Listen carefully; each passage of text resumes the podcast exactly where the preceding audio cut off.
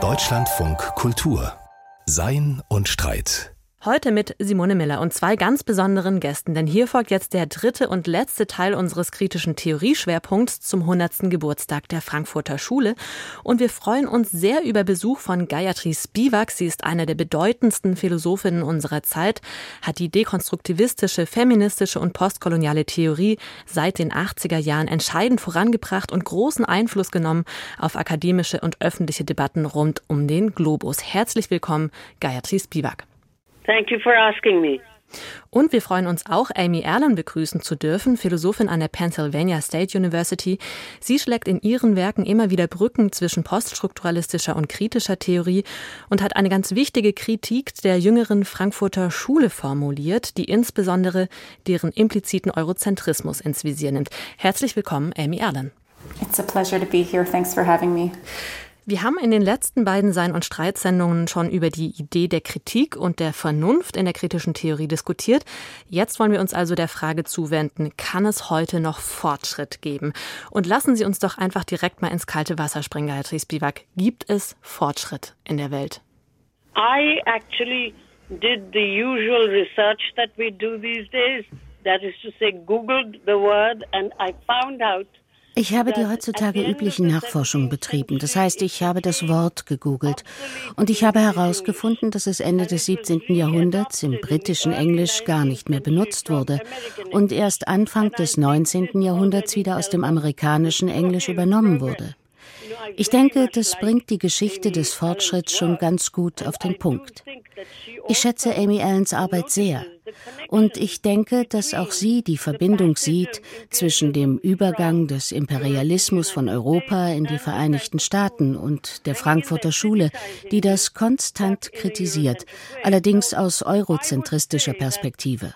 Ich würde also sagen, es handelt sich dabei nicht um etwas, das wir einfach vermeiden können. Es wird immer eine Art nach vorne gehen, einen Fortschritt geben. Worüber wir uns Gedanken machen sollten, ist, ob er in eine gute oder eine schlechte Richtung erfolgt. Es ist sehr wichtig, die Disziplin der Philosophie zu dekolonisieren und darin mehr auf die Stimmen von Minderheiten zu hören. Insofern ist Amys Arbeit sehr wichtig. Aber mein Problem ist nicht der Eurozentrismus. Ich sehe das Problem aktuell auch nicht darin, was Progress oder Fortschritt genannt wird. Das sind englische und deutsche Wörter. Ich sehe das Problem des Nordens im Süden und des Südens im Norden. Wir sind ja schon seit längerer Zeit nicht mehr klar in Europa und den Rest der Welt getrennt. Tatsächlich sind wir global extrem vermischt. Obwohl ich also absolut damit einverstanden bin, dass die Philosophie neu sortiert werden sollte, liegt mein Fokus auf den vielen Millionen von Menschen am unteren Ende der Gesellschaft, die sich an den Rändern der Geschichte befinden, bei denen Entwicklung erst noch stattfinden soll. Entwicklung ist ja auch eine Art Synonym für Fortschritt. In der Welt der Politik werden diese Begriffe häufig gleichwertig verwendet synonymously a good deal in the world of policy making. Now, the policymakers are mostly not reading Axel Honneth or Habermas or the Frankfurt School. Diejenigen, die Politik machen, lesen aber meist nicht Axel Honneth oder Habermas oder die Frankfurter Schule. Politiker handeln aus dem Interesse heraus, die unteren Schichten ungebildet zu halten, so dass sie weiterhin das Stimmvieh der Demokratie bilden und bei Wahlen für den Tyrannen stimmen. Und obwohl die Entwicklungslobby, also die WHO, die Weltbank und so weiter, immer sagen, wir müssen mit der Community arbeiten, mit der Gemeinschaft, sehen sie die verschiedenen Stimmen, die Vielfalt der Sprachen als lästigen Umstand. Um über das unvermeidbare Konzept von Fortschritt und Entwicklung nachdenken zu können, müssen wir aber auch den Aktivismus mit einbeziehen, der in diesen Gegenden seit über 40 Jahren wirkt. Im heutigen Kontext, in dem uns in Form des Klimawandels ein größeres weltweites Narrativ bestimmt, in dem die menschliche Verantwortung weit davon entfernt ist, trivial zu sein, müssen wir uns anschauen, was diese Auffassung von Entwicklung in all ihren Facetten für die Menschen bedeutet. Es ist also eine kollektive Arbeit gefordert, mehr als einfach nur Bücher darüber zu schreiben, wie man die Philosophie verbessern kann. Auch wenn das absolut notwendig ist und wir die Stimmen der Minderheiten auf jeden Fall hören müssen. Deshalb würde ich sagen, dass das wirkliche Problem für mich in der Politik liegt, im Bereich des Fortschritts und der Entwicklung, was im Grunde nichts weiter bedeutet als die Eingliederung in den Kreislauf des Kapitals. Es tut mir leid, dass ich das hier ein wenig vom Thema der Dekolonisierung der Philosophie wegführe, aber, und ich sage das mit großem Respekt, meiner Ansicht nach ist die Möglichkeit einer Dekolonisierung in unserer heutigen Welt nicht gegeben. Dekolonisierung könnte durch Kapitalregulierung erfolgen, aber Konzepte von Regulierungen scheinen ebenso aus der Mode gekommen zu sein wie das Konzept der Dekolonisierung. Anstatt uns nun also dem Eurozentrismus zu widmen, sollten wir uns nicht nur der globalisierten Welt zuwenden, in der Nord und Süd inzwischen komplett vermischt sind, sondern auch zu der Feststellung zurückkehren, dass Imperialismus nur entstehen konnte, weil es immer Kollaboration gab von Nutznießern der Macht. In gewissem Maße ist es also dieser selbstkritische Moment, der uns stärken kann. Darauf will ich hinaus. Wobei es wichtig ist, im Kopf zu behalten, dass uns das Planetare bestimmt, statt einfach nur kritische Theorie oder Kritik zu formulieren.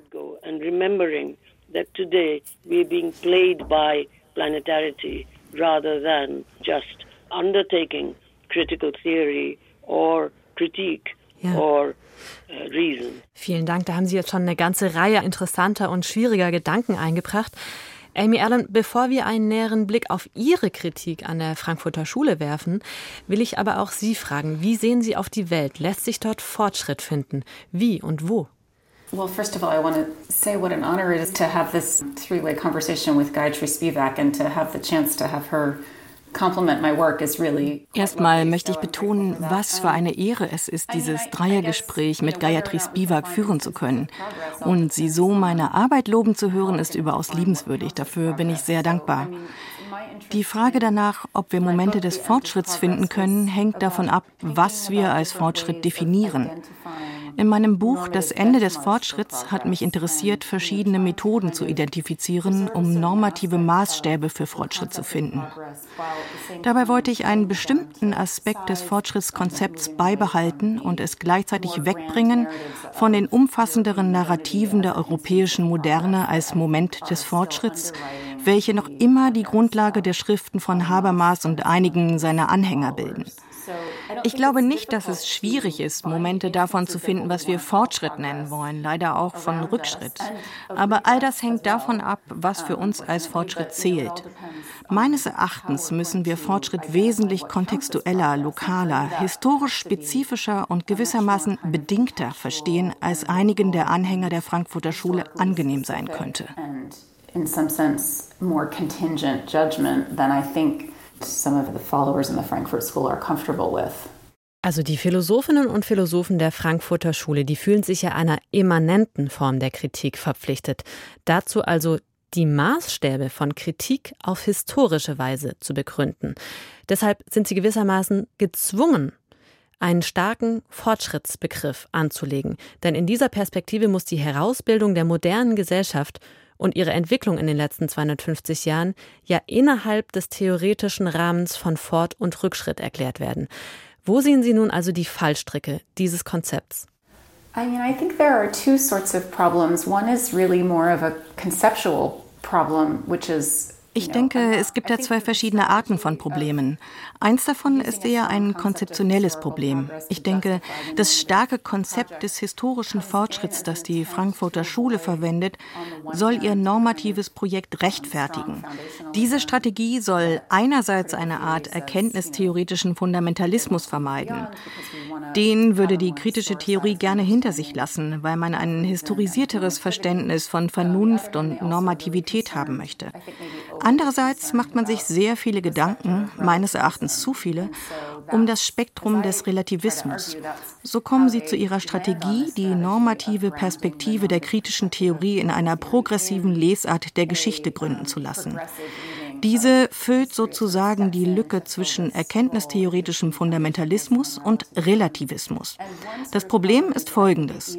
Um den Anspruch zu rechtfertigen, dass das, was hier Fortschritt genannt wird, auch wirklich Fortschritt ist, müsste dieser Ansatz entweder auf einen außerhistorischen und damit transzendenten Standard zurückgreifen oder er fällt zurück in diesen Konzeptualismus, den man eigentlich vermeiden wollte.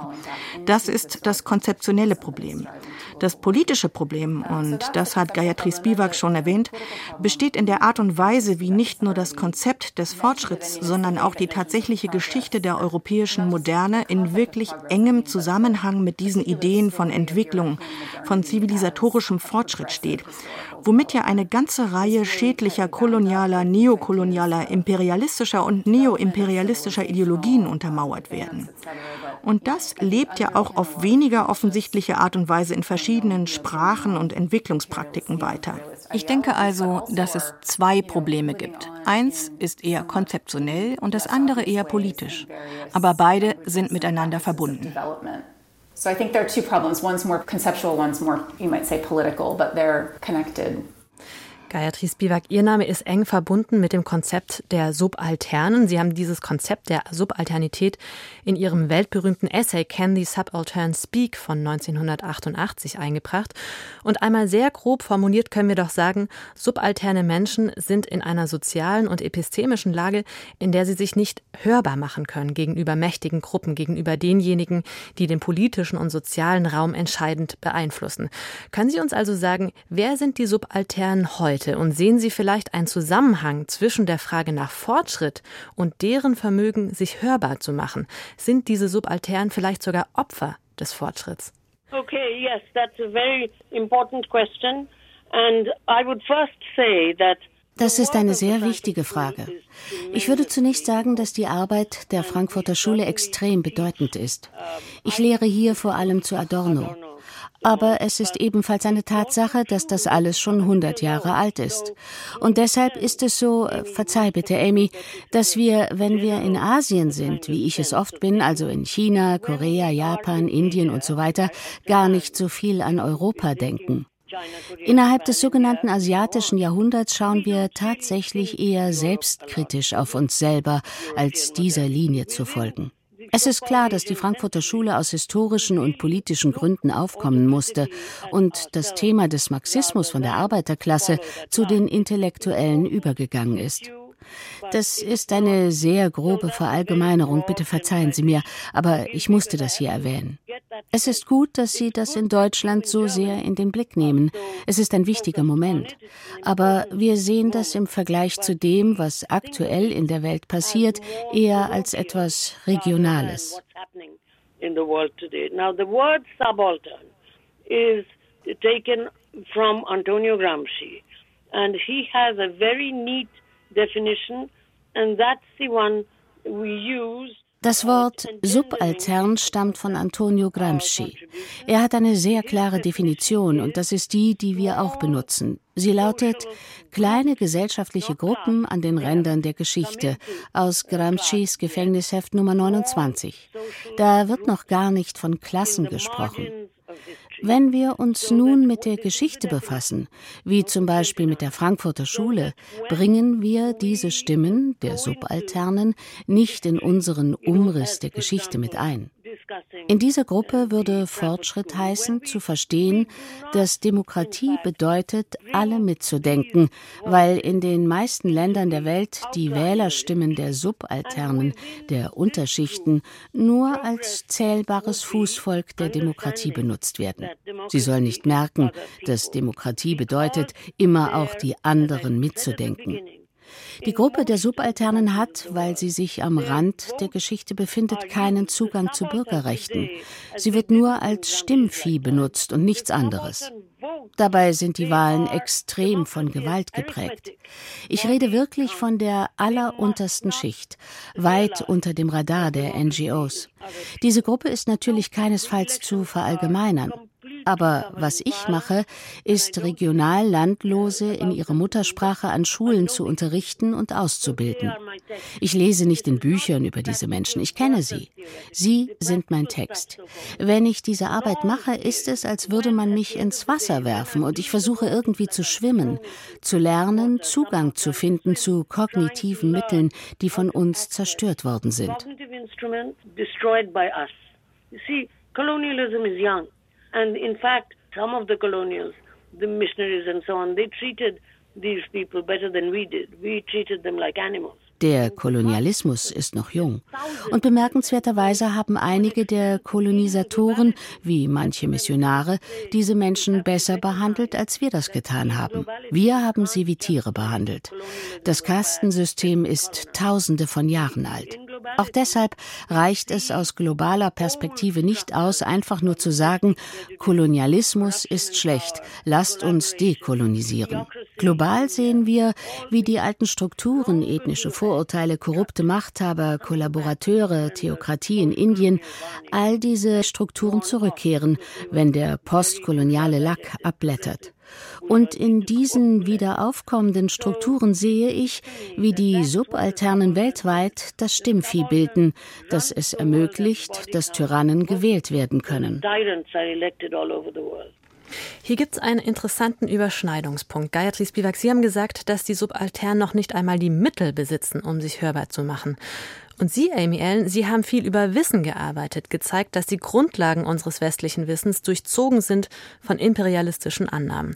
Lassen Sie uns doch diese beiden Perspektiven zusammenbringen und fragen, können wir eventuell subalterne Positionen deswegen nicht hören, weil unsere Wissensfundamente selbst durchdrungen sind von einem subtilen Selbstverständnis westlicher Überlegenheit? Und wenn das so ist, können Sie uns dann ein Beispiel dafür geben, wie das funktioniert? Well, yes, thank you for that question because it allows me to go back to something that Gayatri said at the beginning of her last answer, which was about autocritique. Danke für diese Frage. Sie erlaubt mir, auf etwas zurückzukommen, das Gayatri am Anfang ihrer letzten Antwort über Selbstkritik gesagt hat. Ich denke, dass mein Projekt zum Thema Fortschritt auch eine Art der Selbstkritik der Tradition der Frankfurter Schule ist. Eine interne, immanente Kritik ihres eigenen Selbstverständnisses. Habermas Arbeit ist zum Beispiel durchdrungen von einem lobenswerten und wichtigen Ziel, nämlich sich in einen breiteren, interkulturellen, universellen Dialog zu thematisieren Themen wie Gerechtigkeit zu begeben. Aber es scheint mir, dass der Ansatz, Geschichte im Sinne progressiver Entwicklung zu lesen, nicht nur sein eigenes normatives Projekt stützt, sondern gleichzeitig erschwert, solch einen Dialog auf die offene und gleichberechtigte Art und Weise zu führen, die er fordert. The other thing I wanted to say was ich zu Ihrer Frage noch sagen wollte, sie bringt für mich das Thema der Standpunkttheorie auf und wie unser Standpunkt unser Denken beeinflusst. Eine der Haupteinsichten der Standpunkttheorie und der Standpunktepistemologie, die ich für wahr und wichtig halte und die, wie ich meine, von den Theoretikern der Frankfurter Schule nicht ausreichend anerkannt wurde, ist die, dass unterdrückte und marginalisierte Menschen Menschen in der Tat ein besseres Verständnis davon haben, was Unterdrückung bedeutet und wie sie funktioniert als privilegierte Menschen. Es ist wichtig, im Kopf zu behalten, wie die feministisch-marxistische Standpunkttheoretikerin Nancy Hartzog es einmal ausgedrückt hat, dass Herrschaft von oben betrachtet aussieht wie Gleichheit. Ich denke, es ist eine Herausforderung für Menschen, die aus einer Position relativer Privilegiertheit heraus Theorien entwickeln, zu verstehen, dass das, was von ihrer Warte aus wie Gleichheit erscheinen mag, von Marginalisierten und Unterdrückten als Dominanz erfahren werden kann. In diesem Sinne sorgt der Ansatz der Selbstkritik allein zwar nicht dafür, dass wir all das bekommen, was wir brauchen. Er macht die Welt nicht besser oder gerechter. Aber ich meine, es ist ein wichtiger Startpunkt und hilft der Frankfurter Schule, ihrem eigenen kritischen Ehrgeiz und Selbstverständnis gerecht zu werden. Helping Frankfurt School critical theory to live up to its own critical ambitions and critical self-understanding. Ich würde hier gerne noch eine Frage anschließen. Der Titel Ihres Buches The End of Progress, das Ende des Fortschritts, nimmt Bezug auf ein Adorno-Zitat. Adorno schrieb in den 60er Jahren, dass Fortschritt sich nur dort ereignen könne, wo er enden würde. Und das klingt auf den ersten Blick ja paradox. Weshalb halten Sie diese Idee des sich selbst behindernden Fortschritts also für eine produktive Idee und was genau muss enden, damit sich Fortschritt dann also in einem richtig verstandenen Sinne vollziehen kann? Yeah, I mean, I do take inspiration for that quote from Adorno, but I intended not quite in the way that he meant it. I mean, ich habe mich von diesem Adorno-Zitat durchaus inspirieren lassen, aber meine Absicht weicht ein wenig davon ab, wie er es gemeint hat. Die Idee, die ich von Adorno übernehme, die ich allerdings auch bei anderen Theoretikern sehe, ist die, das historische zurückblickende Konzept des Fortschritts als Lesart von Geschichte im Sinne von Entwicklung und progressiver Zielrichtung zu entfalten Entflechten von einer nach vorne blickenden Interpretation des Fortschritts als Hoffnung, als Streben nach Verbesserung unseres Lebens. Es ist also diese Idee, das Konzept des Fortschritts aufzubrechen, die ich von Adorno übernehme und als Mittel verwende gegen einen eher kumulativen Fortschrittsbegriff, der sowohl von Habermas als auch von Honneth verwendet wird und bis zu einem gewissen Punkt auch in Rahel Jeggis Werk auftaucht. Auch wenn er bei ihr etwas anders gebraucht wird, bezieht er sich doch auf den Prozess eines kumulativen Fortschritts, den wir Adornos Idee zufolge hinterfragen sollten. Mir geht es also um einen Fortschritt im Sinne eines aktiven Verlernens bestimmter Lesarten der europäischen Moderne und darum, tatsächlich zu lernen, zuzuhören. Auch wenn die Positionen der Frankfurter Schule im Laufe der Zeit nicht nur von privilegierten Personen unterstützt wurden, würde ich sagen, dass ich selbst als weiße US-Amerikanerin mich aus einer überaus privilegierten Position heraus mit kritischer Theorie auseinandersetze. Ziel ist es, zuzuhören, die Stimmen der Unterdrückten und Marginalisierten wahrzunehmen. Und das bringt mich zurück zur Standpunkttheorie. Es geht also darum, dass ein nach vorne gerichteter Fortschritt nur dann möglich ist, wenn wir herausfinden, wie wir einige der problematischen Haltungen wieder verlernen können. Wie zum Beispiel den Mangel an Erkenntnis theoretischer Demut, der sich aus dem historischen Fortschrittsbegriff ergibt. Lack of epistemic humility that the story of historical progress leaves us with. Gayatri Spivak, können Sie etwas anfangen mit diesem Konzept des nach vorn blickenden, des vorwärts gerichteten Fortschritts, auch mit dieser Hoffnung? Well, hope is always very important. hope, although you have no hope of that hope ever being fulfilled, it's a very important attitude to have. Hoffnung ist immer sehr wichtig. Auch wenn man keine Hoffnung hat, dass diese Hoffnung jemals erfüllt werden wird, ist Hoffnung als Haltung sehr wichtig. Dem kann ich definitiv zustimmen. Ich habe mein Essay Can the Subaltern Speak vor langer Zeit geschrieben und auch damals war ich nicht der Auffassung, dass die Subalternen wegen des Imperialismus nicht gehört werden. Die Geschichte, die mich damals inspiriert hat, war die einer Frau, die versucht hat, sich den schrecklichen Traditionen der Witwenverbrennung zu widersetzen, was mit Kolonialismus nicht nichts zu tun hat. Dem Konzept der Witwenverbrennung zufolge war eine Frau immer einem Mann zugeordnet, rechtlich und als eine Art Eigentum. Diese Frau lehnte sich dagegen auf. Sie kämpfte auch gegen den Imperialismus und als sie in diesem Kontext einen Auftragsmord begehen sollte, sah sie sich nicht dazu in der Lage, jemanden umzubringen und beschloss deshalb, sich lieber selbst das Leben zu nehmen. Sie wartete damit vier Tage, bis ihre Menstruation kam. Sie schrieb ihrer Schwester, meiner Großmutter, einen Brief, in dem sie erklärte, warum sie sich erhängte. Man sollte sehen, dass sie menstruierte, wenn man sie erhängt finden würde, damit alle wussten, dass der Grund für ihren Suizid keine außereheliche Schwangerschaft war. Aber zwei Generationen später fragte mich meine Cousine, übrigens eine herausragende Philosophin, die noch immer schreibt, warum ich mich denn so sehr für diese Familiengeschichte um den Skandal dieser Frau interessierte, die sich aufgehängt hatte, weil sie schwanger war. Und ich entgegnete ihr voller Wut, die Subalternen können nicht sprechen. Diese Frau hatte sich solche Mühe gegeben zu zeigen, dass Frauen sich nicht nur wegen eines Mannes das Leben nahmen, und trotzdem konnte eine andere Frau der Familie, noch dazu eine sehr hochgebildete, sie nicht hören. Das hatte mit Kolonialismus überhaupt nichts zu tun. Die Witwenverbrennung wurde von den Briten zur Straftat erklärt.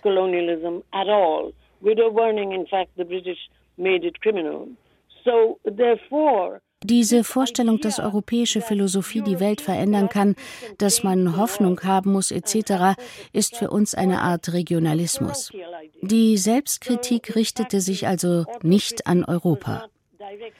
Gleich nach Veröffentlichung dieses Textes, sogar schon vorher, 1984, habe ich begonnen, mich mit der intellektuellen Ausbildung der Subalternen zu beschäftigen. Ich habe also angefangen, für die Marginalisierten zu arbeiten. Ich stimme Amy zu, wenn sie sagt, dass wir lernen müssen, zuzuhören. Allerdings veröffentliche ich nichts über diese Arbeit, denn wenn ich versuchen würde, das für andere Akademiker herunterzubrechen, wäre ich nicht mehr in der Lage, den Menschen zuzuhören. Es ist nicht so einfach. Ich mache Fehler und lerne daraus und mache andere Fehler. Diese kognitiven Maschinen des menschlichen Geistes sind, ohne das verallgemeinern zu wollen, nicht in erster Linie vom Kolonialismus ruiniert worden. Colonialism for us is a historical movement for 500 years and it is contained within a much larger history of corruption, power collaboration, etc. in the whole world. Für uns ist der Kolonialismus eine historische Phase, die vier, 500 Jahre gedauert hat und die sich innerhalb einer wesentlich größeren Geschichte von Korruption, Macht, Kollaboration und so weiter auf der ganzen Welt abgespielt hat. Weltweit kommen diese Strukturen nun wieder zurück ethnische Vorurteile, in meinem Land die Theokratie etc. Ich rede nur von China, Afrika und Indien. Diese Dinge haben nichts mit der Geschichte des europäischen Kolonialismus zu tun. Wir können die Subalternen, die Marginalisierten nicht hören, weil wir mit diesen zugrunde gerichteten kognitiven Maschinen nicht arbeiten können. Ich persönlich habe es zum Beispiel mit dem Problem der Kasten zu tun, nicht mit dem Kolonialismus. Und wer hat innerhalb des Kastensystems die Subalternen zugrunde gerichtet? Wir haben das gemacht. Ich gehöre im Hindu-Kastensystem zu den Brahmanen. Ich habe das getan. Um das heute im globalen Kontext verstehen zu können, braucht man Zusammenarbeit, die nicht unbedingt in Europa stattfindet.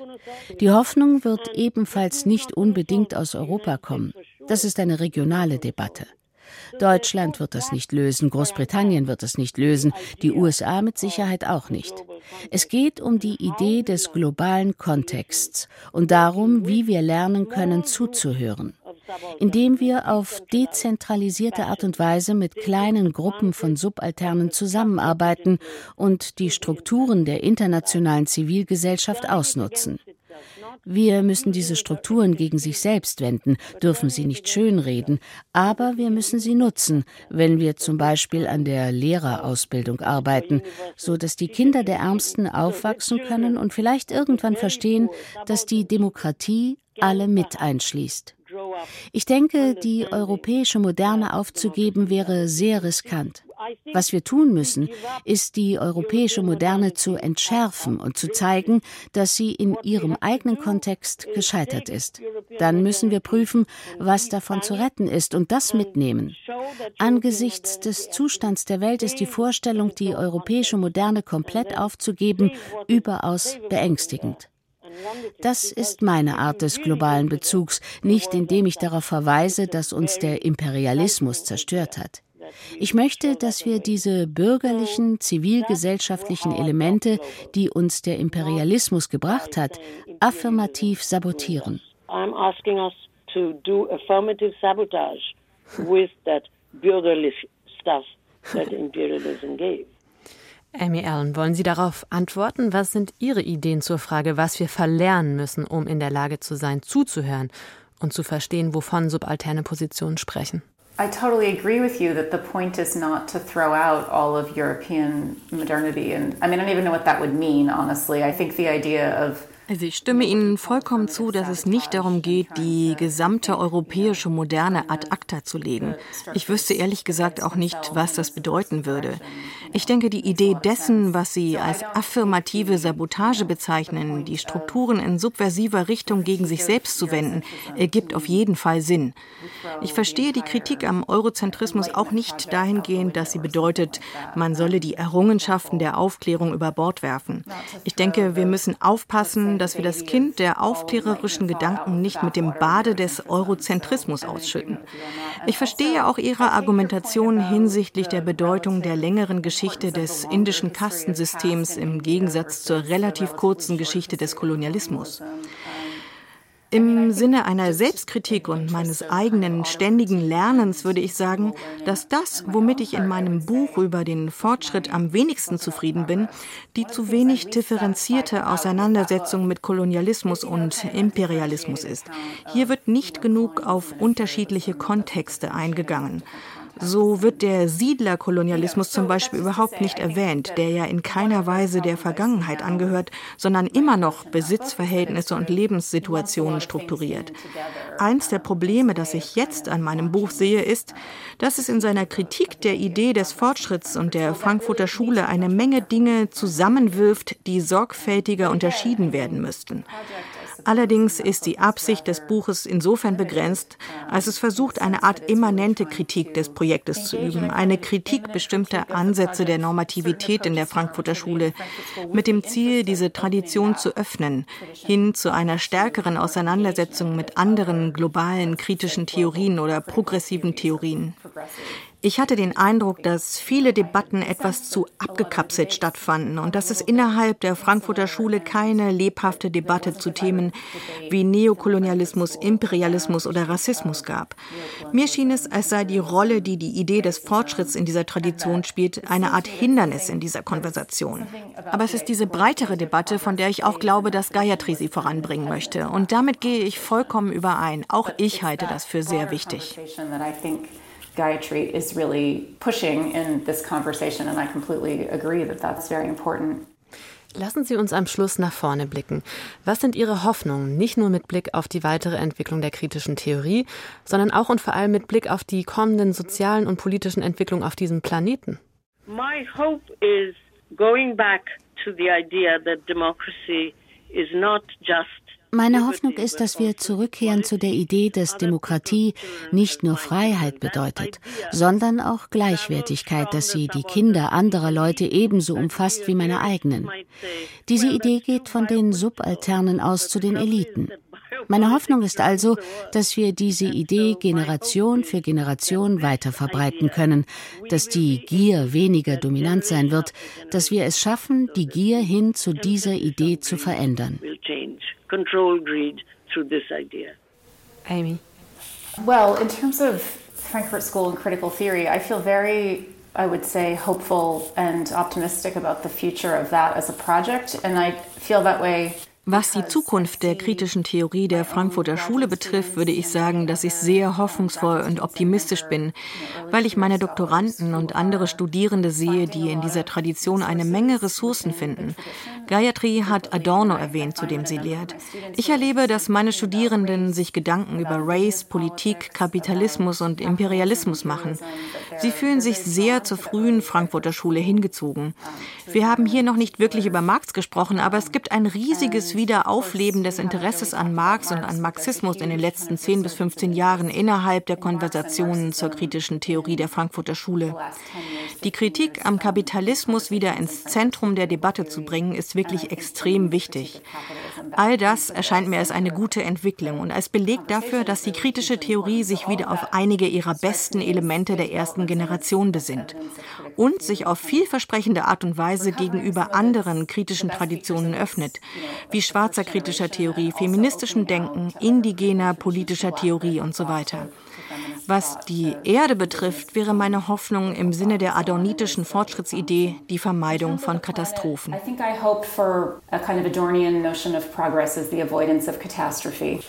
Herzlichen Dank, Gayatri Spivak und Amy Allen, für dieses inspirierende Gespräch.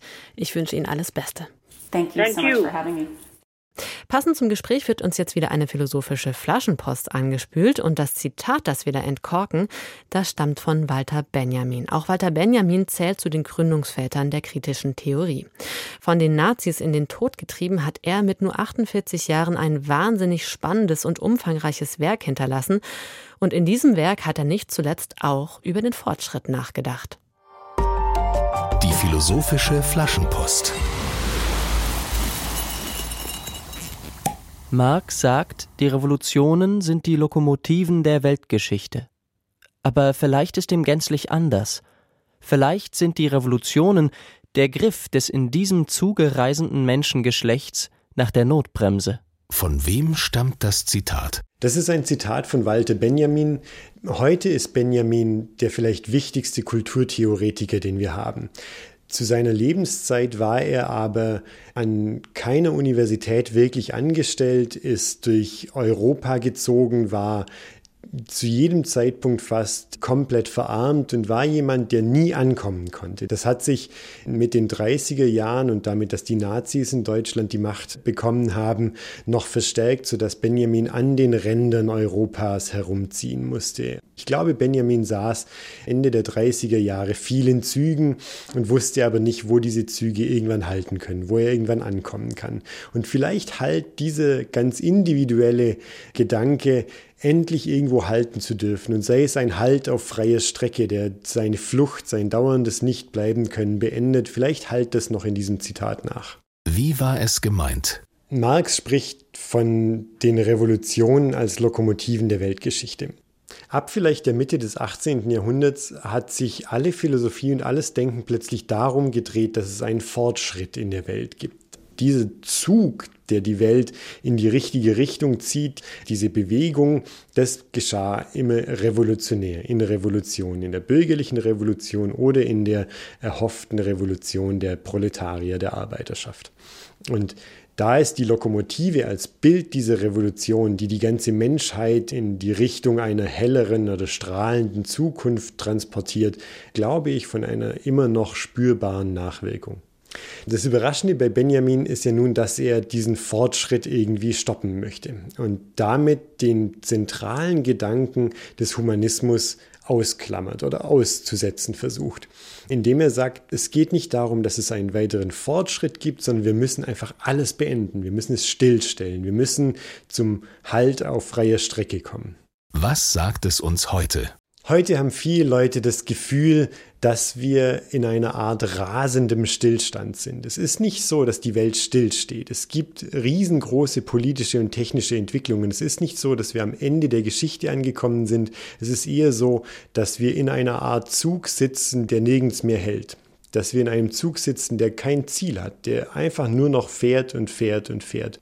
Benjamins Denken ist nicht tröstlich da geht es nicht um Achtsamkeit oder so, finde ich, sondern eher um ein vielleicht ganz individuelles, aber trotzdem einigermaßen entschiedenes oder sogar radikales Handeln. Man kann auch ganz alleine eine der vielen Notbremsen ziehen, die es in so einem Zug gibt. Das macht Benjamin auch noch nicht konkreter. Er sagt da, der radikale Schritt ist zu sagen, es muss ein Ende haben. Nicht irgendwelche Reformen, die geschehen müssen oder so etwas, sondern wir müssen darauf hinarbeiten, dass Dinge enden wir müssen, wenn wir noch in Gewerkschaften sind, darauf hinarbeiten, dass sie irgendwann nicht mehr nötig sind. In Parteien müsste man darauf hinarbeiten, dass diese Organisation irgendwann nicht mehr nötig ist, weil ihre Ziele durchgesetzt sind, dass auch sie beendet werden kann. Und dieses Ausgerichtetsein auf das Ende, auch auf das Ende von eigenen Tätigkeiten, ist ein ganz ungewöhnliches in der modernen oder gegenwärtigen Politik, aber eines, was, glaube ich, bei Benjamin aufzufinden ist. Fortschritt als das Greifen zur Notbremse. Der Philosoph Andreas Gerlach hat diese philosophische Flaschenpost von Walter Benjamin für uns interpretiert. Und damit sind wir schon am Ende dieser Sendung angekommen, auch am Ende unseres dreiteiligen Schwerpunkts zur Frankfurter Schule zur kritischen Theorie mit großem K. Vielen Dank fürs Interesse und bis zum nächsten Mal, sagt Simone Miller.